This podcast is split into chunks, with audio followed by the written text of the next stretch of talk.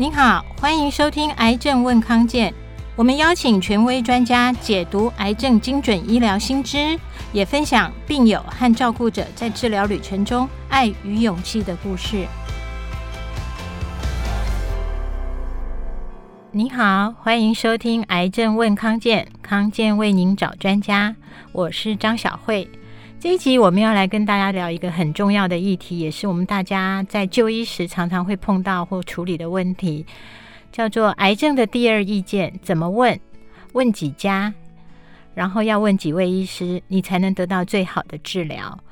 我们这一集邀请的是阳明交大医学院的外科教授，也是台北荣总的外科部部长，乳房外科曾立明曾医师。曾医师您好，请跟大家打个招呼。各位线上的朋友，大家好。嗯，曾医师哈，他在台北荣民总医院服务哦。台北荣总可以说是我们台湾顶尖的医学中心。那曾医师临床治疗的经验已经二十五年了，他还是台湾乳房医学会的理事长，可以说是专家中的专家。今天我们要跟他谈的主题哦，几乎是我们现在每一位癌症病人或者是会关心他的人，大家都想要知道的第二意见这个问题哦。那我们也好奇说，如果说我今天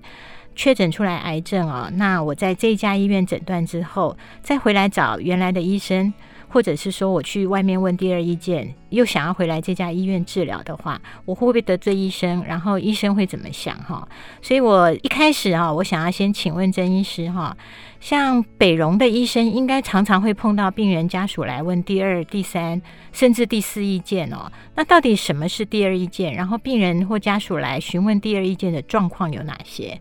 好的，呃，小慧，非常谢谢。我想这个问题啊非常啊重要啊。事实上，在国人的就医的呃形态里面，我想大家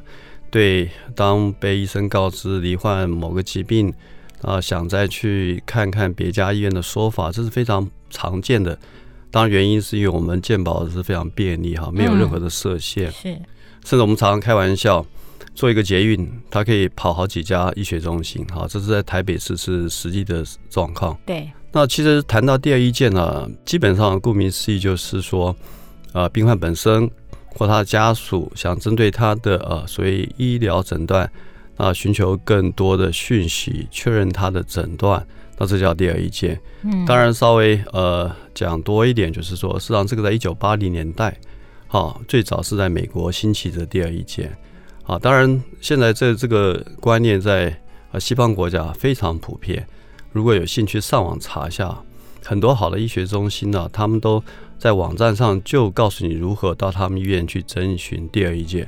当然，这个常常是要收费的了哈。那相当于台湾是让我们的民众是非常幸福的啊，健保在这一块并没有特别的设限。其实你啊很容易就去找到你想看的医生，寻求不同的意见。回到为什么要去求第二意见？那基本上在呃病患跟家属端啊，不外乎是他希望就他这个疾病获得呃更多的讯息，了解呃他的诊断到底对不对？嗯，那这是最常见的理由。当然，他也希望是不是能够有机会看更有名气这方面的专家中的专家，去得到最好的治疗，这也是很常见的。当然，有些情况下也是。他跟他原来的啊、医疗团队可能治疗的不是那么顺利啊，不管是治疗成绩不理想，甚至复发了，或是他跟他原来医疗团队在沟通上某种程度没有那么顺畅，甚至有时候医病的关系有点恶化了，这些情况下都可能会促使病患本身或家属想找第二意见的一个念头。当然，如果我们再扩大一点，我们从不同的层次看这个问题。假如我们从病安的角度，甚至从啊，就是我们在 health provider 的这些保险机关的角度去看这件事情的话，事实上，呃，好的第二意见是非常重要的。啊，因为毕竟啊，它我们的医疗，我们的疾病是多样化，对，在不同的呃背景的医生，他可能对疾病的认知。可能有某种程度上的不一致，譬如最常见的一个问题，你问内科医生跟跟问外科医生，可能他们的看法的观念上、角度上就有不太一样。那还有很多的情况下，尤其是重大疾病间谈的主题癌症，嗯，它很多治疗，它选项可能不是只有一个，还有好几个，所以是不是每个医生都能够把每个选项讲得很清楚，好处、坏处，是不是适合当事人，这都非常重要的。当然，啊、呃，站在也是希望医疗某种程度也充满了不确定性。我们如果能够多听不同专家的意见，啊，肯定原来的治疗，啊，或许可以降低一些不必要的医疗纠纷。啊，事实上，这个第二件不只只有病患跟家属会做这个事情。事实上，在我们整个医疗体系里面，我们很多的一个项目，譬如说，我们换一个跨关节的手术，在关节置换术的时候。那我们的健保署的要求要同台审核，嗯，你做这个动作，你必须得到专业的人同意，附上你的片子，认为这个病患已经达到要换关节的地步，那才行。那同理，我们有很多呃很昂贵的癌症用药，你要开药之前，我们必须也要一个事前审核的动作。那这种审核动作，坦白说是另外一种层次的啊第二意见，它并不需要从病患或家属来提，而是由呃，健保署哈，就是这相关的单位去直接咨询第二个专家，他背后的目的其实当然也希望能够避免一些不必要的医疗的资源的浪费，或是一些啊错误的诊断。我想这都是保护病患一个很好的手段。哦，那曾医师，您刚刚有提到，就是说会找第二意见的哈，我们大部分都会以为说是，比方我刚确诊癌症，或者我怀疑我得了乳癌，这种会去做，呃，寻找第二意见。可是您刚刚也有提到，另外有一种状况，就是说他可能是治疗到一半，他觉得说跟现在这个医院或这个医生的团队沟通不是那么好，也会去从中间再去问其他医院喽。啊，是的，这事实上也是在我们啊平常看诊中常常碰到的一个状况。当然，其实呃有些情况下，呃标准的治疗失败了，嗯，那其实碰到一些啊状况，特别是有时候保险公司或者健保署本身没有办法去对某些的呃药物还没有达到给付的一个条件的时候，假设有机会可以了解一下啊多。探听一下，有些很很多医学中心，那可能对在这种情况下正在进行一些啊跨国啊跨州的一些新药的临床试验，那或许你就有一个机会能够进入临床试验。当然，进入临床试验，你一定相关的治疗都是受到一个充分保障的情况下。况且更重要一点就是，很多高贵的药物可能会得到。呃呃，委托者去全部帮你给付，可以大大降低个人的财政的一个负担。那回来就是真正在临床上哈，我比较好奇的就是说，您刚刚有提到像国外一些比较知名的顶尖的医学中心医院，他们其实是就是说，我们是欢迎大家来问第二意见。可是事实上，像曾医师您在门诊当中，大概也不会知道说，今天第一次来找你的这个人是。会跑来问第二意见的吧？哦，是，我想其实哈，嗯，在我们的呃日常的看诊当中，实际上我个人哈，我的、嗯、我对第二意见非常熟悉啦。为什么这样讲啊？因为在我的呃诊治的病人当中，我个人的病人大概有高达一半的病人都是各医院甚至有国外诊断出来跑回来来找我寻求治疗。所以，我对第二意见就是非常呃司空见惯，很了解第二意见了哈。嗯，那病患会来找我们第二意见，其实就像我刚刚讲的，其中一个大部分原因就是可能在呃别的团队治疗的不是那么顺利，好哈，甚至失败了，来寻求我们更进一步的帮助。当然，我们呃谈到第二意见，癌症来讲的话，我们觉得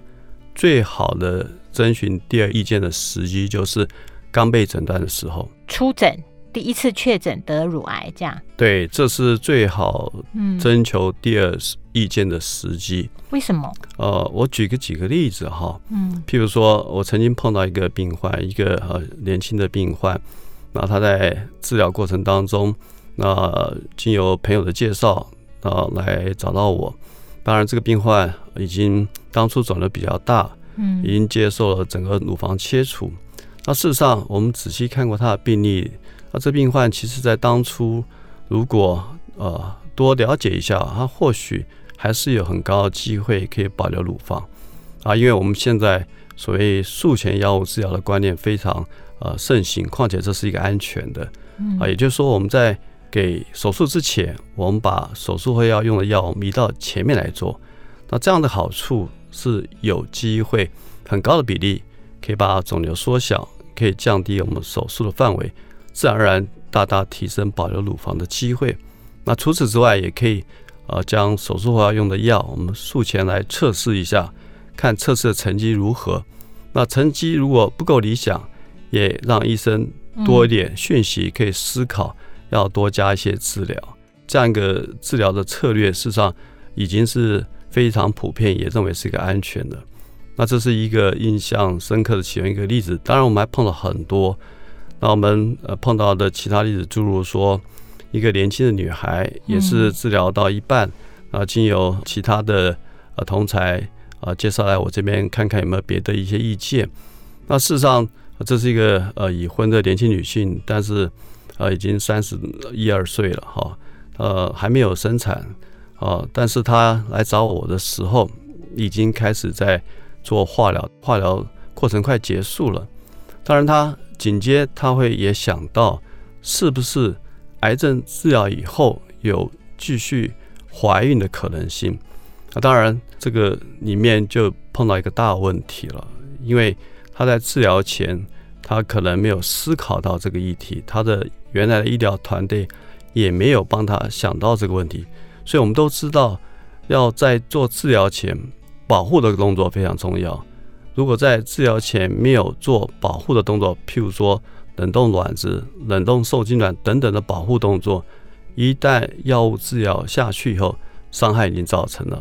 啊，当然我们不敢说这个病患将来就完全没有机会怀孕，但至少他成功怀孕的机会相对是降低不少。我想这也是一个很比较遗憾的例子。那假设在治疗前能够充分思考到。那可能可以避免这些遗憾，所以我们认为，在特别是一些癌症的病人，当他要在起始他的治疗之前，啊，在整个要做治疗计划了解之后，要真正开始执行之前，可能必须要仔细看一看你的医疗团队啊给你的计划是不是非常周全？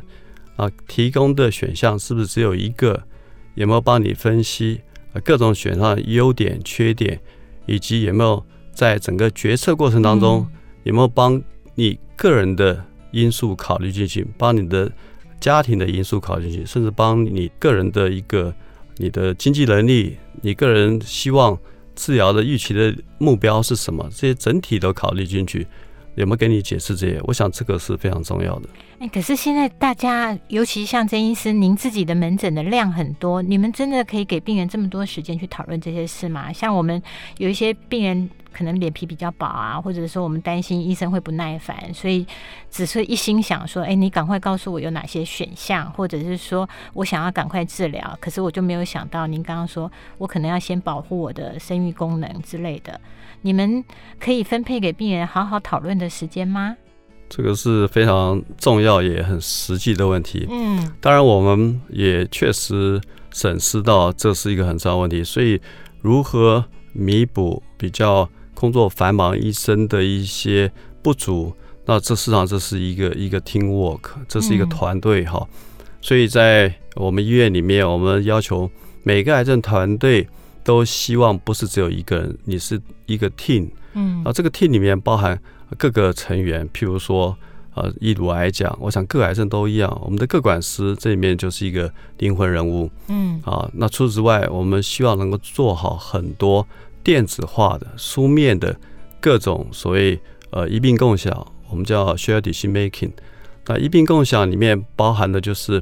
病人最常见的问题。啊，包含 Q and A。那当然，我们在回答上面，我们的要求啊，不是只是正面的论述，反面论述也有。况且我们每个论述，优缺点这样，对我们每个论述上面都要求有附有你这个论述的主张是出自于哪里，还有科学实证可以查证的。啊，甚至我们把它转换成线上的一个互动式的啊，当我们跟病人解释后，当呃护理师跟各管师跟他解释后，啊，病患还是不够清楚，我们会给他足够的时间啊，给他这些相关的卫教教材，会引导他做电脑上面的这些电子化的我们叫 SDM 的这个医疗互动。啊，最后哎得到一个答案，会再呃帮他安排回诊的时间，再做一次讨论。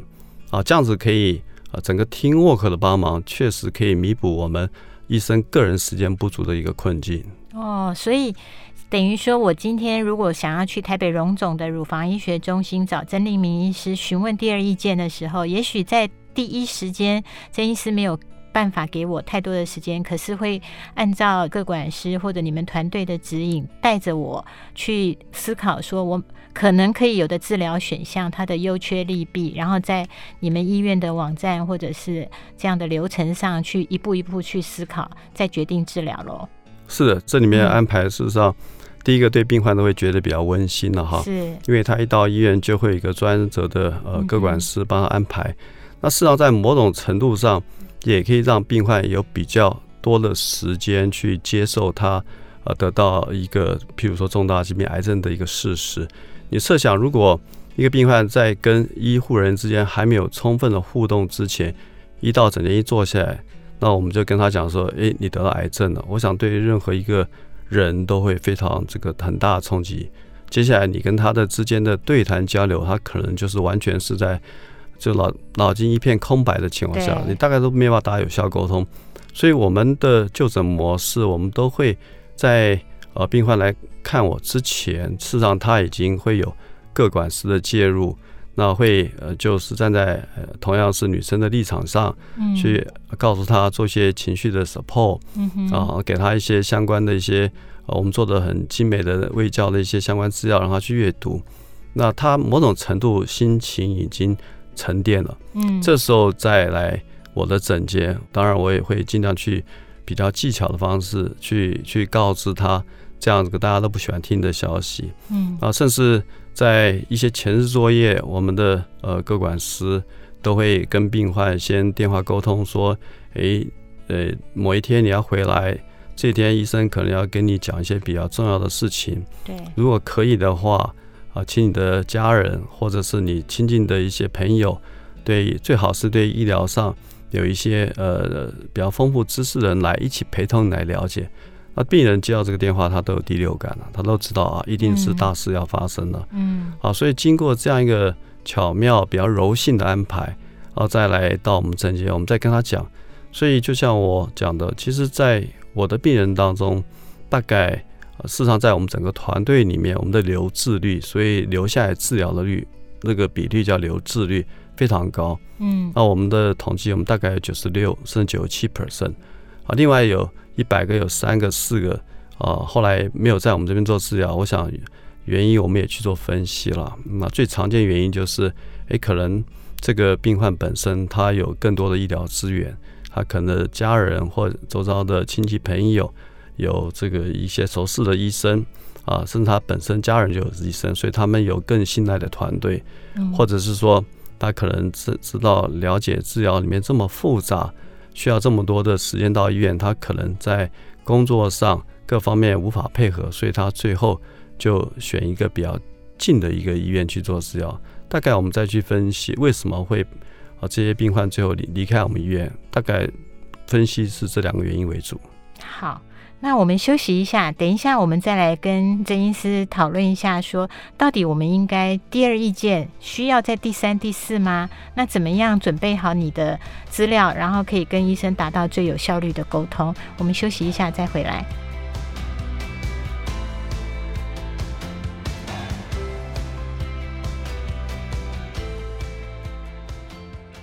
欢迎回来，癌症问康健，我是张小慧。我们今天邀请的是台北荣民总医院的外科部部长曾立明曾医师来跟我们谈第二意见哦。我们刚刚上半场有提到，就是第二意见有哪些时机，以及说你可能是治疗中碰到了一些治疗的阻碍，那需要一些新药或临床试验，或者是说跟原来的医师团队他提供的治疗让你有疑虑的时候，你也可以去征询第二意见。不过我们今天现在下半场啊，我觉得很大的重点就是说，我们每一个人在咨询第二意见的时候，都是希望得到很多具体或者是有效率的第二意见的建议哦。那关于这一部分，曾医师，我想先问一下，您认为医病之间比较有效的沟通跟无效的沟通有哪些状况？好的，我想这个问题是啊、呃，今天谈这个节目里面最重要的一题哈，也一定要利用这个时间把它讲得很清楚。嗯、第一个就是。你的咨询对象要是对的人，嗯、啊，你咨询的第二意见结果不是对的人，我想只会让你更混淆，况且耽误你治疗的时间，这个非常重要。那当然，什么叫对的人？当然这个要做些功课了，包含去呃咨询一下周遭的医疗背景的朋友等等，有没有一些推荐的，或是到各个大的医学中心网站上都有医师专长的介绍。我想在。呃，台湾健保这么便利的情况下不困难，这第一点。嗯，第二点的话就是病人本身哈必须要做好功课。这边做好功课包含几个，第一个哈，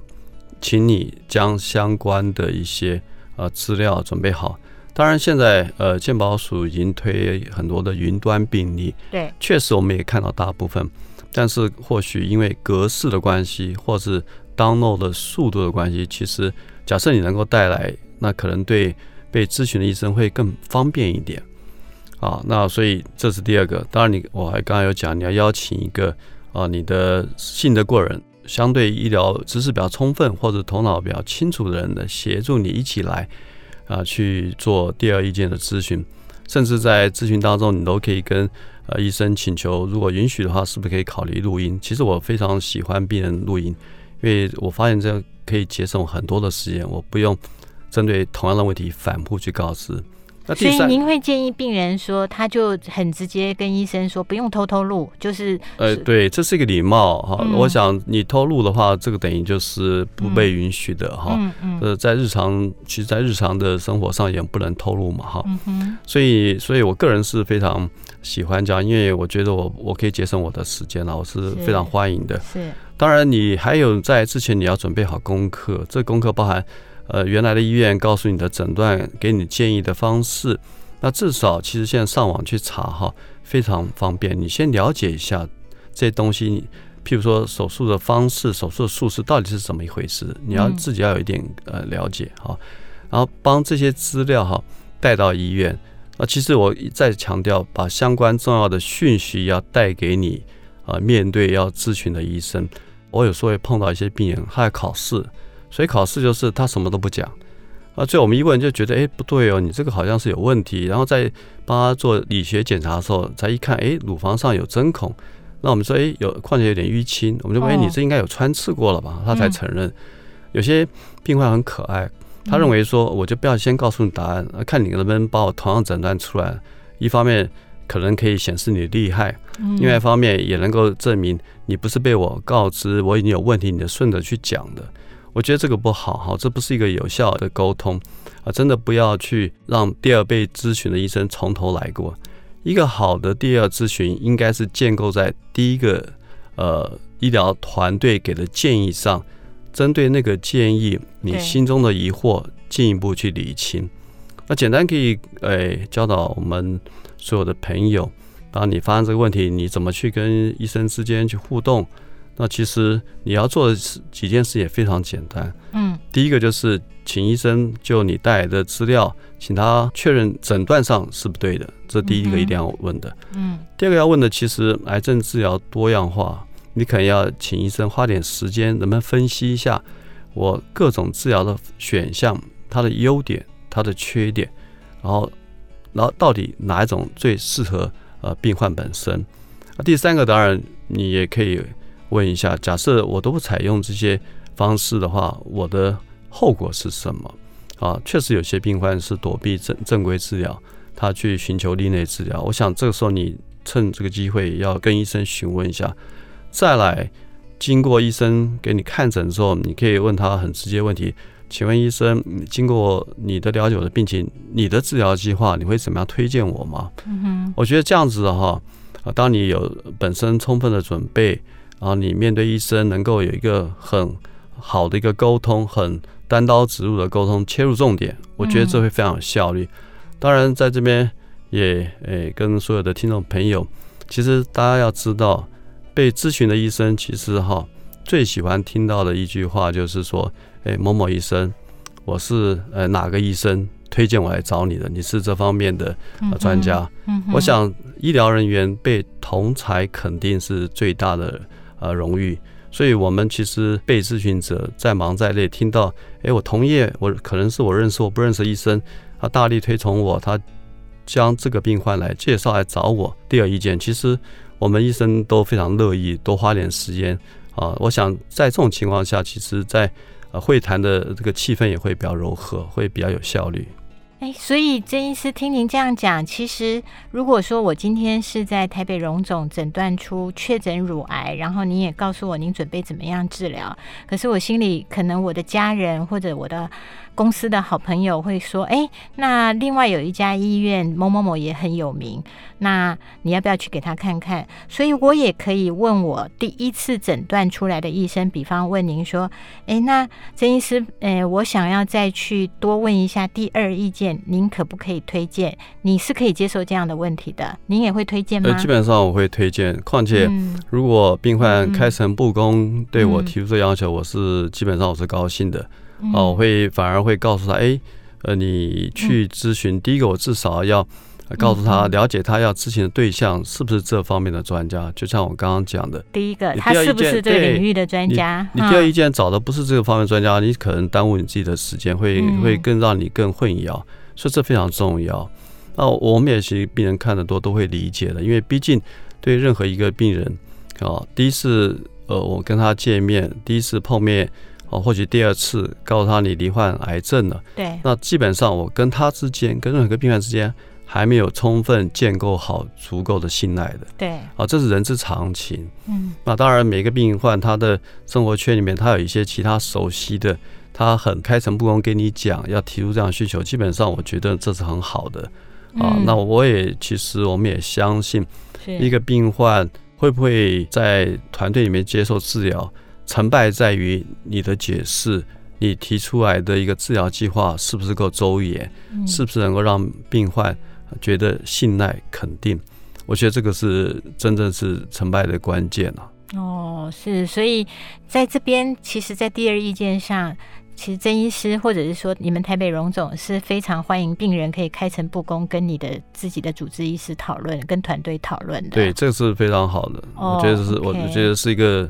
一个开诚布公的一个讨论是是是好的，彼此都有是是好。那我最后就是要请曾医师跟我们分享一下啊，就是说，因为您治疗乳癌非常多年了哦，如果一个乳癌的患者或者大部分的癌症病人，他可以怎么样得到最好的癌症治疗？在第二意见这部分，您最需要送给大家的建议是什么？我想的哦，我们一般病人大概。分几种状况哈，嗯啊，第一个就是当发生相关的症状的时候，还没有被确认诊断的时候；第二种状况就是刚被确认诊断的时候；那当然第三种状况是治疗失败的时候。好，这三种状况都是我们在呃我们门诊当中最常碰到的三种状况。当然，我们希望一个呃好的一个癌症的一个治疗的成绩，其实。呃，一刚开始的规划是最重要。刚开始的规划其实就决定这个癌症治疗的一个成绩、一个命运。嗯，好，其实，在很多状况下，以以乳癌来讲的话，很多的状况，因为它的选择性是呃，不是只有一个选项的。譬如说，我刚刚在节目中有提到，有些妇女事实上她有机会保留乳房的，只是因为你急着开刀，因为担心害怕。所以你可能没有被告知，还有一个去可以先给药再开刀的途径，它是安全的。对啊，所以你可能就没有办法保留你的乳房。那很多年轻乳癌也是一样，我刚刚再次强调，实际上生育对它非常重要。你知道国人现在哈平均啊第一胎的年龄是三十一岁啊。假设你诊断的时候你未婚或已婚还没有生产怀孕的话，这个乳癌治疗路是是有时候很漫长的。嗯啊，对七成的病人荷尔蒙受体阳性的，他看完到以后可能呃要接受荷尔蒙治疗长达五年甚至十年。你三十一岁诊断乳癌啊，即使只给五年的荷尔蒙治疗。啊，你包含手术等等，你大概已经三六三十七岁了。好，那时候假设你在治疗前没有思考到怎么样去让你的卵巢的功能保护在最佳状态，嗯，其实即使治疗结束啊，身体不错的状况下，你想生也不见得能够生了。所以生育保存这件事就要决定好哦，想好。对，这只是其中几个例子哈。对，所以对所有不幸罹患癌症的病人，我觉得在。呃，刚开始的一个周全的一个治疗计划是非常非常重要。那其实任何的癌症，哈，以乳癌来讲，从一个细胞突变到变成临床上可能可以发现，譬如说一公分的硬块，大家你知道这个要多少时间吗？这可能要五到十年的酝酿，嗯，它绝对不是一天两天。所以既然五到十年才有可能酝酿成这样子，当你被告知乳癌，其实你真的要冷静，啊。你再多花一个礼拜、两个礼拜，甚至三个礼拜的时间，做好功课，找对的专家，给了一个对的一个治疗计划，这个将影响你的一生呢，这非常重要啊！千万不要闻癌色变，就匆匆忙忙去做了一个决策，这个决策非常有机会，不见得是对你最好的选择。我想这是非常重要。当然，也回到我们今天谈话的主题，第二意见。我想你再去征询第二意见，或者是你看原来的医生。你不见得要征询第二件，但如何当一个啊聪明的病人？对，啊，其实当你被告知一个重大疾病，包含癌症的时候，其实要学会怎么样去问问题了。啊，这问问题其实也非常简单，你只要永远记得啊，请问医生，在我这个疾病，你的治疗经验多不多？啊，这是当然是稍微了解一下医生的专业嘛。当然，这个也可以其他方式可以求证。第二个的话就是，请问。在我这种状况下，目前的国内、国际的医疗常规、医疗准则怎么规范、怎么建议？对啊，那其实你医生听到你问这个问题就是行家，因为你会跟他讲说，呃，准则、共识是怎么建议。那至少你在被保障，在这个框架下不会脱离、不会走偏了哦。再来的话，可能要多了解一下，因为现在很多医疗非常昂贵。对啊，在什么情况下？我的治疗内容或许是啊健保它不见得能够保障到的，没有办法 cover 的。有什么情况下你会推荐我会考虑用一些自费的东西？这些自备东西对我真正的有帮忙吗？它的实证的成熟度到多少？我觉得这几个简单的问题哈，要先去跟医生去讨论一下厘清。那把握这几个重点，我觉得每个病人都可以当一个哈。聪明的病人啊，虽然被告知这个重大疾病，其实不会慌张啊，他有比较高机会得到最好治疗的成绩。谢谢谢谢曾部长这么清楚哈，因为我刚刚听到曾医师开始提析重点的时候，我鸡皮疙瘩都起来了。真的，第一个不要慌，然后要冷静一点。然后确定你的诊断，然后找到对的专家，自己做一些功课，然后以及说针对自己现在身体上、现实上、经济上、能力上、保险上的各种问题，把它列下来，再去针对你想要问的问题，你自己的状况去咨询第二专家。我想这就是我们今天这一集最大的收获。我们非常谢谢郑医师，谢谢，谢谢。谢谢您收听今天的节目，更多资讯欢迎您上癌症问康健网站，也可以订阅我们的癌症问康健电子报。有任何的健康问题或者想知道的主题，可以留言或写信给我们。谢谢大家。